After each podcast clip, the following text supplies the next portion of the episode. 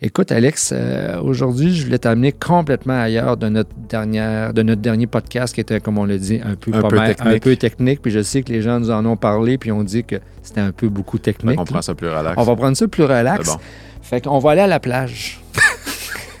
La poche gastrique, c'est une idée de chirurgien bariatrique passionné dans le but de rejoindre plus de patients et de professionnels de la santé tout en sensibilisant la population.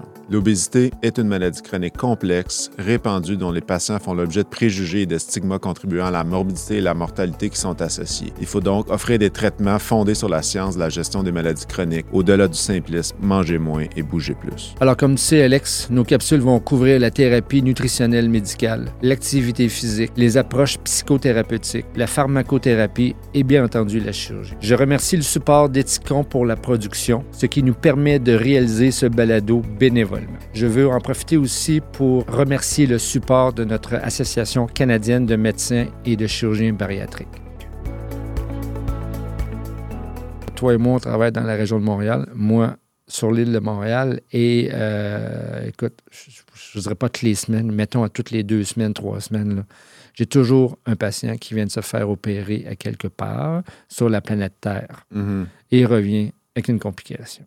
Ben, je pense que c'est un gros problème. Euh, en ce moment, euh, je ne sais pas comment on peut décortiquer ça euh, comme ça, mais, mais je pense que ce qui est important peut-être de dire, parce que je pense que l'objectif, c'est pas faire du, du tourisme chirurgical bashing aujourd'hui. On comprend qu'il y a bien des patients qui attendent. Il y a peut-être des patients qui sont moins bons candidats qu'on a dit non. Euh, puis qui veulent être traités pour un problème chronique qui leur cause un gros impact euh, sur leur santé, peut-être un gros impact psychologique. Fait qu'il y a de plus en plus de monde qui vont se faire opérer ailleurs, comme tu dis, un peu partout. Puis la raison principale, l'éléphant est dans la pièce. C'est quoi la raison principale? On n'est pas capable d'opérer tout le monde. Right. Comme je te dis, je pense qu'il y a peut-être une minorité de gens qu'on, que c'est pas des bons candidats qui vont peut-être voir ailleurs, mais je pense que il y, a- il y a un autre dans la pièce, c'est qu'il y a des gens qui vont privé au Canada, euh, au Québec. Il y a des gens qui vont privé ailleurs dans le monde parce que ça coûte pas mal moins cher, tu le sais. là, je veux dire, euh, il Right. y a du monde qui font des. Ça leur coûte 9000 pièces ils vont en Turquie se faire une sleeve. euh, je sais pas combien ça coûte au Mexique, euh, mais les grosses places, moi, je révisais encore un article euh, la semaine passée pour une présentation, puis euh, il semblerait que les, les, les- basé sur une étude de site web, là, que Mhm. les, les places les plus fréquentes, c'est la Turquie, la Pologne puis le Mexique. Moi, j'ai pas vraiment vu de patients qui sont allés en Pologne, là, mais, euh, Mhm. mais j'ai vu beaucoup de Turquie, Mexique, euh, Beaucoup, beaucoup. Amérique du Sud. euh, essentiellement, c'est ce que je vois moi un petit peu. Puis je parlais récemment aux gens de Québec, ils en ont, euh, mais c'est pas un problème tant important dans le sens où ils n'ont pas vu une si grosse augmentation, mais toi puis moi, on voit vraiment une augmentation. là. Mes collègues, moi, je suis à Rive-Sud. C'est peut-être un problème plus métropolitain. Ben, probablement. Euh, je sais pas, parce que moi, je te dirais, ça dépend aussi des listes d'attente. Parce que quand on parlait tantôt de l'éléphant dans la pièce, euh, je sais pas c'est quoi quand on dit ta liste d'attente, mais en tout cas, nous autres, euh, dans notre bureau, juste pour voir, avoir un rendez-vous avec le chirurgien, c'est deux ans. Mhm. Il n'est pas opéré encore. là. Ouais. Fait que ça, c'est la liste d'attente juste pour avoir son rendez-vous après que le médecin de famille ait rempli ouais. le formulaire pour le GASP. Il arrive ou il rentre directement dans notre site Internet. Deux ans, c'est long. Ouais. Puis après ça, une fois que tu as vu le patient, ça dépend d'un paquet de facteurs. C'est quoi l'intervention chirurgicale que tu vas faire? C'est une chirurgie d'un jour. En généralement, on est plus performant pour les chirurgies d'un jour pour les délais. Ça va plus, ouais. Même Ça va chose plus chez vite, nous. même chose chez vous. Si j'ai besoin d'une hospitalisation actuellement, Ça prend plus de temps. prend plus de temps, des problèmes de, de personnel au bloc opératoire, Ouais. Problème de personnel à l'étage, on ne voit pas le jour des opérés. Fait on- comme, on- comme tu as dit tantôt, c'est pas du bashing. On constate que présentement, On fournit pas. on fournit pas. Non, c'est ça. Moi, j'ai le même euh, constat. Puis, euh, honnêtement, ça me fait un peu de la peine de voir ça parce que je- on, on voit les deux, des patients qui reviennent avec des Mm. complications, des inconforts. Puis, écoute, les patients reviennent en avion 3-4 jours après leur chirurgie, même pas des parraines. Là, je- ça, les gros killers en bariatrique, c'est la fuite. Euh, ça, c'est un lien beaucoup avec la qualité du geste technique, dans une moindre mesure, peut-être la qualité du matériel. Ouais. Mais mettons un heureux mélange de tout ça. Puis l'embolie pulmonaire, là, fait que le monde, ils, ils reviennent. Puis on les voit pas, les embolies pulmonaires, hein, tu sais. Ils voient probablement la méde interne. ils- mais c'est sûr qu'il y a plein de monde qui vont se faire opérer. là. Je, je lisais un article dans le Journal de Montréal qui date de 2022. Il parlait d'une quarantaine de patients par mois qui se font opérer en Turquie, tu sais, pour un heureux mélange de reconstruction. Là. Mais tu sais, grosso modo, le concept, tu passes quand tu veux, tu payes maintenant, ça inclut le transport en avion. 10-15% de rabais sur la reconstruction dans un an, l'abdominoplastie, c'est sûr que c'est tentant si tu es capable de payer ça. Tu sais, au Québec, euh, Ouais. 15-20 000, une chirurgie bariatrique. Ben là, tu amènes un super bon point, euh, Alex. Tu le sais, euh, notre, notre clientèle, nos patients, patientes, euh, une fois que la chirurgie a lieu, avec la perte pondérale, il, y a du, il, y a, il y a du tissu Ouais. supplémentaire, il faut euh, s'en occuper. Malheureusement, euh, c'est peu couvert au Québec, à part l'abdominoplastie. Donc, tout le reste, il n'y a rien qui est couvert. Ouais. C'est sûr que les patients ont le goût d'aller à l'extérieur pour se faire faire une chirurgie de, de reconstruction. Mais moi, tu vois, dans du côté plastique, je te dis pas que c'est pas co- problématique dans les dans tourisme euh, chirurgical, mais la complication chirurgicale, la chirurgie bariatrique, là, elle peut être sévère. Ouais, ouais. Nous, on en a eu dans les dernières semaines là, euh, des catastrophes. là. Ah ouais. Ouais. non, c'est ça. Je peux pas croire qu'on a des Québécois qui vont se faire opérer ailleurs, qu'il y a des complications. Ben, dans l'ailleurs, je vais te dire un exemple. Euh, J'étais justement dans- avec l'ancien président de la SMBS, puis on a discuté de ça. Lui, euh, l'avantage qu'il a, c'est qu'il parle très bien l'espagnol. Mhm. Alors, euh, lui, avec, il se posait beaucoup de questions à savoir comment ça se passait. Fait qu'est-ce qu'il a fait? Il est allé? Il est allé. Il est Ah. allé, c'est euh, à Tijuana. Mhm. Alors, il a fait comme les patients. Ils reçoivent, ils s'inscrivent. Ils ont une adresse à San Diego. L'autobus est là. Tu arrives avec ton numéro, là, je sais pas trop, là, iPhone, ton machin truc que tu as reçu. Il a traversé les douanes. Il est allé voir l'hôpital. Ben, c'est un hôpital qui font à peu près 50 cas par jour de bariatrie. Aïe, aïe. Aïe, aïe. Alors, moi, j'ai dit à Amy, j'ai dit, euh, t'es rentré dans les salles? Il dit, oui. La qualité, comment elle était? Rien à dire. C'est souvent des chirurgiens mexicains qui ont, été- qui ont fait leur fellowship aux États-Unis. Ouais, c'est ça. Fait que l'expertise est là. L'expertise est là. Ils sont très, très près des États-Unis. Ils n'ont pas beaucoup de marge de manœuvre, mais il y a une qualité de lac qui a l'air qui a l'air- qui a l'air être présente. Mais moi, le gros problème, c'est quand il arrive un problème, tu n'es même pas dans le bon pays. Ouais. Alors, aux États-Unis, tu comprends que là, le patient, il arrive dans un état ou dans, dans un- dans sa ville, il n'y a pas d'assurance, où il l'est ou il ne l'est pas. Ouais. Il peut avoir des coûts financiers sévères. Alors que toi et moi, on n'a pas cette problématique-là. On est, les patients sont couverts. Ouais, l'assurance on se maladie. pose pas cette question-là du tout. C'est ça. Hein? Ah ouais. Puis, euh, de ce, que je comprenais en lisant les articles aussi récemment, quand je faisais ma petite revue, c'est que souvent, les, les patients, ils prennent pas d'assurance euh, médicale particulière. là. Parce que Mhm. dans le fond, il y a personne qui t'assurerait vraiment pour ça. Ou je sais pas comment ça marche, là, mais grosso modo, l'assurance voyage de ta, de ta Mastercard ou de ta Visa va pas Ne te couvrir. pas ça. Mais Non. Exactement. Elle va couvrir pour des incidents. Bon, ça dépend de ta couverture d'assurance, parce que moi aussi, ça m'avait euh, chuchoté, pas chuchoté, mais je m'étais- Chicoté. pardon, je m'étais questionné là-dessus. J'avais regardé un peu ce que ça donnait. Puis, comme tu dis, il n'y a aucune couverture médicale au Québec de compagnies, que ce soit les compagnies You're d'assurance. on your own. là. You're on your own. Ouais. Donc, tu t'en vas là-bas. S'il arrive un problème, euh, on a eu un transfert, nous autres, ça fait quoi, six ou huit mois. La patiente est aux soins intensifs. là. Encore? Non, là-bas. Elle était là-bas. Ah, OK, OK. Elle était, je pense que c'était en Algérie, Algérie Mm. ou Turquie. Honnêtement, j'ai un blanc de mémoire sur la place. Et là, il faut que tu rapatries le patient. Là. Ah, ouais. Mais là, du moment que la compagnie d'assurance sait que le patient, ce n'est pas un accident d'auto qu'elle a eu, elle n'a pas déboulé un escalier, Ah ouais. elle n'est pas tombée dans la piscine, Pas couvert pour ça. elle n'est pas couverte pour ça. Donc, elle est aux soins intensifs là-bas. Et là, c'est le rapatriement. Qui qui paye ça? Qui qui paye ça? Ouais. Donc, tu peux imaginer, écoute, c'était. Nous autres, on a, moi, surtout que je suis le chef du département, j'avais reçu euh, des, des appels, essayer de manager ça. Puis là, ce qui arrive, c'est que tu prends le patient, il faut que tu le mettes à l'hôpital. Tu sais qu'il va rester un long bout de temps à l'hôpital. Il vient prendre la place d'un autre de Ouais. nos patients. Fait que c'est complexe. Ah non, c'est une problématique complexe. Puis encore une fois, là, je veux pas qu'on sonne comme on fait du tourisme bashing. là. On comprend Ouais. les patients qui veulent être opérés, on vit de ça, on voit les effets Ouais. fantastiques de la chirurgie, puis on voit probablement aussi juste la pointe de l'iceberg, parce que c'est sûr qu'il y en a plein, plein, plein des patients qui vont se faire opérer, qui vont bien. C'est sûr et certain. Euh, raison. Puis euh, je veux juste quand même en profiter pour dire, oubliez pas, la chirurgie bariatrique, c'est un outil. Mhm. C'est pas un miracle, tu le sais. Il faut euh, inscrire cette démarche-là qui est difficile dans une optique plus globale d'amélioration des habitudes de vie, que ce soit l'alimentation bien important, puis essayer d'intégrer une meilleure hygiène de vie au point de vue de l'activité physique. Mais il faut maintenir ces efforts-là, puis il y a une importance au suivi, suivi avec son chirurgien, suivi avec les infirmières, suivi nutritionnel, suivi en endocrino, médecine interne pour un traitement. C'est, c'est pas juste d'aller se faire faire une sleeve à quelque part, là. C'est, c'est prendre les suppléments, c'est d'avoir le. En tout cas. Ça, c'est super important ce que tu viens de dire là. Puis honnêtement, On peut être critique envers nos propres services. On n'est pas Ouais. idéal encore. On voudrait encore plus de support. On Ouais. voudrait plus de nutritionnistes pour les patients. On voudrait que les gens soient mieux encadrés. Euh, Psychologue. psychologues, euh, kinothérapeutes, l'activité, l'activité sportive. On manque de ça. On le sait. Mhm. Mais on a quand même des ressources qu'on est capable d'offrir aux patients. On a toujours l'évaluation nutritionniste. Bon, nos nutritionnistes, probablement comme les tiennes, sont très occupés. Fait qu'on garde surtout pour les cas plus compliqués. C'est les cas simples, un peu moins, mais ils ont quand même besoin d'une visite. Mais Ah en tout ouais. cas, bref, on va en Ouais. parler dans un autre, Ouais, dans un autre, épisode dans un là-dessus, autre épisode là-dessus. Ça va être super important. Mais le problème que moi, je vois, ou comme tu as mentionné, c'est que dans le tourisme chirurgical, c'est que cet environnement-là n'est pas, euh, est pas pris en charge. Non, c'est ça. Euh, donc, euh, à long terme, il va falloir que quelqu'un gap. Puis, euh, je vais te poser la question, peut-être c'est un petit peu glissant, là, mais qu'est-ce que vous faites, vous autres, de votre côté, avec les consultations, genre euh, première ligne, patient a eu euh, une sleeve, un bypass, un SADI dans un autre pays, pas de complications, suivi, s'il vous plaît? Je les fais, honnêtement, moi, je les mets comme un patient qui viendrait pour une première visite. Alors, malheureusement, ils tombent dans, dans la liste. Ouais, mais, des- mais vous finissez par les voir, On finit par les voir. donner des conseils.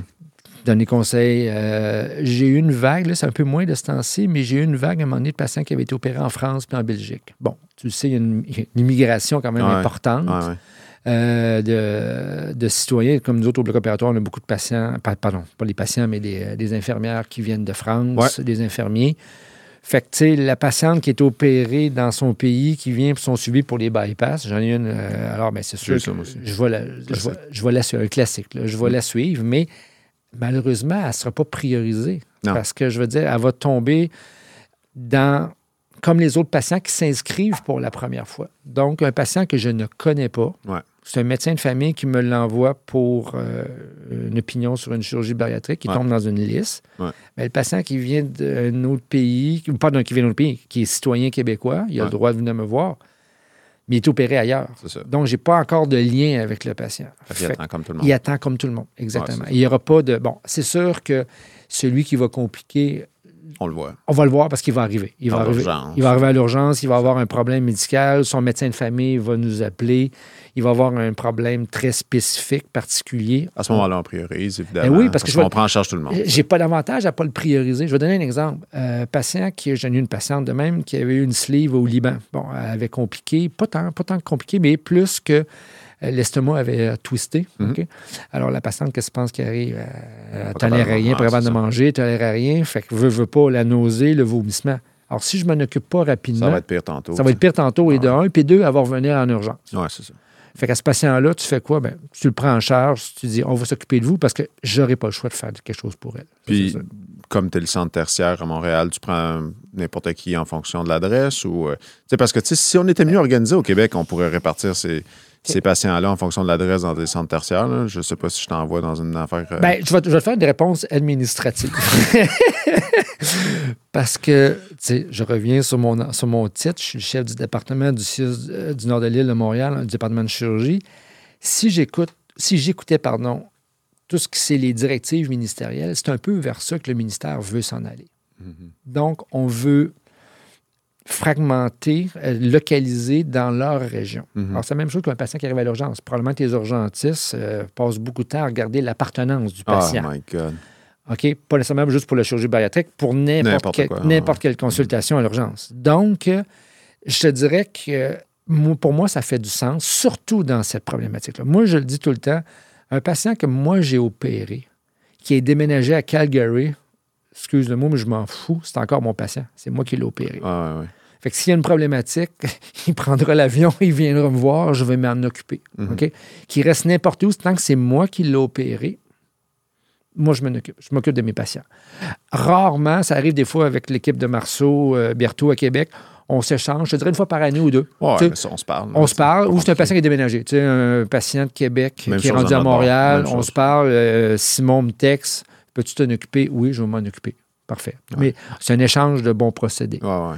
Mais pour le patient qui aurait besoin d'un suivi, moi, je suis d'accord avec le ministère de dire, euh, je pense que vous devriez être suivi dans votre les- région. Les- il y a beaucoup de plus petits centres euh, maintenant au Québec qui font du, mettons, on va dire sleeve bypass ou même juste sleeve, là, mais euh, qui ont quand même accès à des équipes multidisciplinaires intéressantes. Souvent, c'est des chirurgiens qui font beaucoup de chirurgie générale, qui scopent beaucoup dans les Ouais. plus petits centres. Donc, il y aura peut-être un avantage à, à répartir. Comme il nous aide à utiliser les plateaux techniques pour répondre à la demande, il faudrait peut-être essayer de. Mais tu vois, nous, on a un problème, peut-être que toi, tu as moins. C'est qu'étant donné que, exemple, on fait le, au Moyen-Orient, le mini-bypass est populaire. Ouais, En Inde, le mini-bypass ouais est là, c'est la populaire. seule personne. ouais. Donc, si tu es la seule personne qui l'a, le patient arrive dans un milieu périphérique, euh, il voit un chirurgien, il me connaît un peu, il va dire Ouais. non, moi je m'occupe pas de ça. non, Surtout cette opération-là, je ne l'ai jamais vue, je la On connais voit pas. tous les anneaux de l'histoire de l'humanité. Ben, c'est ça. Ouais. Quand tu as posé tous les anneaux gastriques de la planète, Ah ouais. euh, de la ville, euh, ils reviennent tous te voir. Fait que, tu sais, juste à cause de notre milieu tertiaire, quaternaire d'expertise,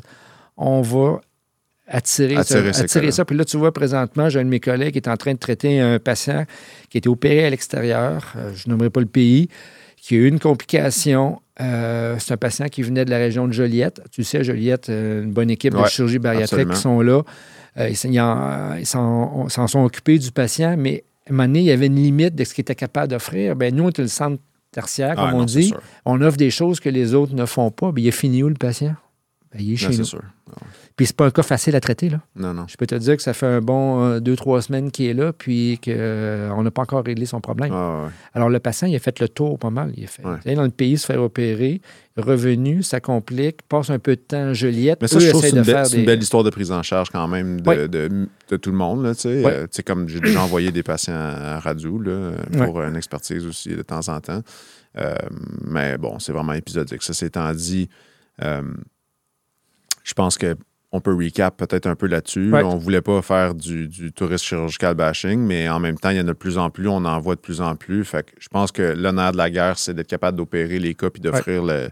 Fait que c'est un peu pour ça qu'on se bat, right? Hein, Quand on essaie de faire plus de cas, c'est Ouais. pas juste parce que tu veux faire plus de cas, c'est parce qu'il y a plus de patients là, Tu sais, on s'entend là. euh, Alex et moi, des patients, on en a à l'infini. à l'infini à opérer. Euh, comme Alex a dit, c'est pas du bashing contre les autres pays. Comme je l'ai dit, euh, euh, il y a des excellents centres dans Ouais. ces pays-là. La problématique est beaucoup plus qu'est-ce qui arrive quand il y a une complication. Ouais. Alors, on comprend très bien pourquoi les gens vont là-bas, parce qu'il y a des coûts financiers associés. Ouais. Ils sont capables. Oui, ils vont payer, mais ils vont passer beaucoup plus rapidement que dans le système québécois. On les comprend, mais je pense que l'objectif de notre podcast d'aujourd'hui, c'est vraiment juste de, entre guillemets, de lever un petit drapeau puis de Faites dire euh, ouais. faites attention, OK? Euh, oui, il y a des références. Oui, on connaît, moi aussi, dans des congrès internationaux, on a des excellents chirurgiens. Il y en a partout sur la planète. Je vous dirais, là, on n'a pas l'exclusivité. Il y en a partout. La problématique, c'est vraiment quand il y a une complication.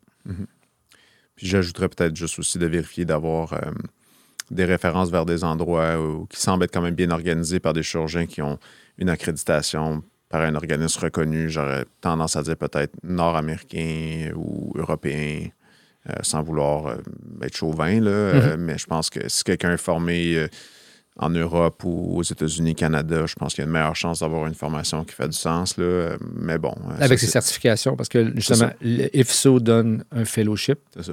ASMBS a son fellowship qui peut être donné pour le, aux, aux chirurgiens qui Ouais. procèdent aux, aux interventions chirurgicales. Donc, je pense, comme tu dis, ce serait important vraiment. là. C'est un- Si- comme un minimum. là. C'est comme Ça- minimum, je pense que c'est un take-home message qu'on doit avoir aujourd'hui Ouais. pour, euh, pour vous, les patients. C'est vraiment faire le tour. Faites vos devoirs Faites vos, c'est comme on dit, faites vos devoirs, c'est bon ça. Tout le monde faisait beaucoup de devoirs dans le temps de la COVID. Là, fait que là, Il n'y en a pas devoirs. des commentaires négatifs sur leur site web. Non, Il n'y en a pas. Puis faites attention aux gens qui sont payés pour vous mettre en lien avec les chirurgiens puis les centres dans d'autres pays. Ouais. Ils font. C'est leur c'est un, c'est business model. Je veux dire, ils n'ont pas d'intérêt autre. Fait que faites attention à ça. Puis euh, prenez des bonnes décisions. Puis euh, la chirurgie au Québec, je vais juste le dire, là, c'est le meilleur accès en chirurgie bariatrique au Canada. Il se fait peut-être un peu plus en nombre en Ontario, mais en, par habitant, on a le meilleur accès Ouais. Mais, au mais pas- Canada. cette année, on a, au Québec, on a. On a, On, on a battu? ouais, on a bon. battu l'Ontario. Fait qu'on a le meilleur accès au Canada, c'est pas parfait, on travaille là-dessus, toi, moi, bien d'autres personnes. Mhm. Puis je, je, je, je suis peiné quand je regarde des chiffres, encore une fois, je regardais la semaine passée, ça prend plus de 100 mois à voir un chirurgien bariatrique à Halifax, en Nouvelle-Écosse. 100 mois, ça pleurait. C'est entre 8 et 9 ans, ça. Fait que, essayez d'être patient si vous êtes capable. Essayez de changer vos habitudes de vie. Inscrivez-vous sur les listes d'attente. Découragez-vous pas. Euh, on, en fait de la chirurgie bariatrique. Venez nous voir. Right. Mm. Écoute, Alex, on je pense de très beau message pour finir. Fait que je vous remercie beaucoup pour euh, ce troisième podcast. Alors, on va se dire à bientôt pour le quatrième sujet qu'on est encore en train de décider hein. lequel ça va être. Mais on va brainstormer là-dessus. Merci. Salut, à, bonne soirée. Merci, puis à la prochaine, tout le monde.